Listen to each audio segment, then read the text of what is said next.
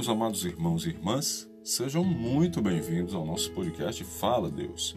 Eu sou Rômulo Queiroz, o cristão, e essa é a nossa série de discipulado virtual Sou Cristão. E agora? Bom, o tema que a gente vai abordar hoje, na verdade, é um assunto que eu mesmo escutei muito falar é, a respeito das igrejas evangélicas, o que elas faziam, o que os pastores faziam dentro das igrejas, que criou um certo medo ou criou assim um estereotipo a respeito das igrejas evangélicas. É assim o tema. Sou cristão. E agora?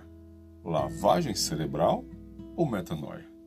É bem engraçado aqui o tema, porque agora, né, que eu já compreendi. Mas vamos lá tentar conversar a respeito desse assunto com vocês. Bom, pessoal, eu escutei muito, muito, muito, muito em relação ao que as igrejas evangélicas faziam dentro dos cultos, que eram lavagem cerebral. No começo aí da minha caminhada, no bem no começo mesmo, era o povo dizia: "Ah, você você, na verdade, agora você vai para a igreja evangélica, pois vão fazer uma lavagem cerebral em você. Você vai esquecer de tudo que você é, fazia antigamente nas suas outras religiões, nas religiões que você praticava, e de repente você agora esquece tudo isso. Isso só pode ser uma lavagem cerebral que fazem nas pessoas. Então, eu escutei demais isso. Eu acho que alguns ainda falam sobre esse assunto hoje, apesar de ter passado tanto tempo, mas eu acho que esse é um, é um assunto que ainda se comenta no meio das pessoas que ainda não compreendem. Então, eu fui chegando na igreja evangélica com medo desse assunto, dessa história da questão da lavagem cerebral. Caramba, vão fazer uma lavagem cerebral mesmo? Qual é o momento que vai acontecer isso? Gente, eu participava do culto, ficava naquela expectativa, era incrível isso. Mas depois eu descobri que o que acontece de verdade conosco, com as pessoas que é, aceitam Jesus e passam a caminhar com Jesus, frequentando as igrejas e tudo, é na verdade uma metanoia. E o que é metanoia, Rômulo? Metanoia é uma mudança de mente. Pode ser até parecido com a questão da lavagem cerebral, mas é algo que vem do próprio ser humano. Não vem de, de alguém que vai aqui falando aqui no seu ouvido direto, é, igual aquela brincadeirinha do compre batom, compre batom. É o novo, né, pessoal? Mas é mais ou menos o que se pensava que se fazia, que era as famosas mensagens subliminares, né, que deixavam. E aí iam mudando a tua cabeça. Mas de fato não é. Metanoia é uma expressão de um novo ser, de uma, de uma nova mentalidade, algo que você mesmo compreendeu, que eu, muitas vezes, eu, né? Muitas vezes chamo de revelação. Olha, a revelação chegou para você a ponto de fazer você mudar suas atitudes. E essa mudança de atitude vem de uma mente que foi transformada. Como Paulo diz que a gente tem que renovar nossa mente. A gente precisa compreender a, a, a real palavra que é dita no Evangelho, o que está sendo escrito, o que está sendo falado ali, o que, que aquilo está querendo dizer para a gente. A gente sabe que a Bíblia ela é um livro histórico, mas ela é um livro espiritual.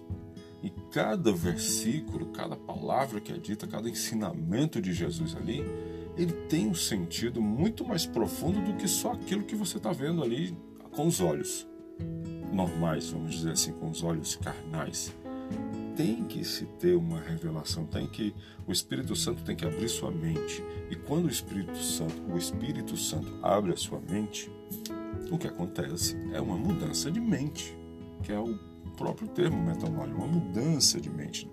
Você vai mudar os seus conceitos. Ah, eu entendia que um post anterior citei sobre rezo e oração, eu imaginava que eu tinha que rezar mesmo todas as rezas que minha mãe me ensinou. E depois que eu compreendi que essas rezas não estão na Bíblia, salvo, Pai Nosso, mas que essa é, orientação de Deus em relação ao Pai Nosso é para que eu aprendesse, tivesse uma referência de como eu deveria me apresentar diante de Deus e que as orações que eu fosse fazer a, a, diante de Deus seriam orações que era para abrir o meu coração e falar de todo o sentimento que eu tinha, é, todo o medo, todas as minhas minhas falhas e ou agradecimentos ou gratidões. Quando eu compreendi isso, isso foi uma mudança de mente. Toda hora que você chega diante da palavra e ela te revela, a sua mente vai mudando. Então não é uma lavagem cerebral feita como muitos de nós imaginamos pelo pastor ou uma salinha lá que eles é, têm todos os equipamentos para mudar a mente. Não, não. Felizmente isso é lenda que tem dentro das igrejas. Eu enfrentei muito isso dentro da minha família, dentro da minha casa. Várias vezes a minha mãe, meus pais, meus irmãos, você estão tá, fazendo uma lavagem cerebral, cerebral na sua cabeça. Enfrentei muito isso. Mas graças a Deus que o que de fato mudou minha mente foi o Espírito Santo. E volto a repetir: precisa ler precisa ler e comecem pelo Novo Testamento, que o Novo Testamento vai dar para vocês a visão já na prática do que Jesus Cristo deixou para os discípulos. E aí sim vai acontecer com vocês aquilo que acontece com todos que se achegam diante do Senhor. O arrependimento. Quando o arrependimento chega, chega a mudança da mente. A mente é como se tivesse cauterizada pelo poder do pecado.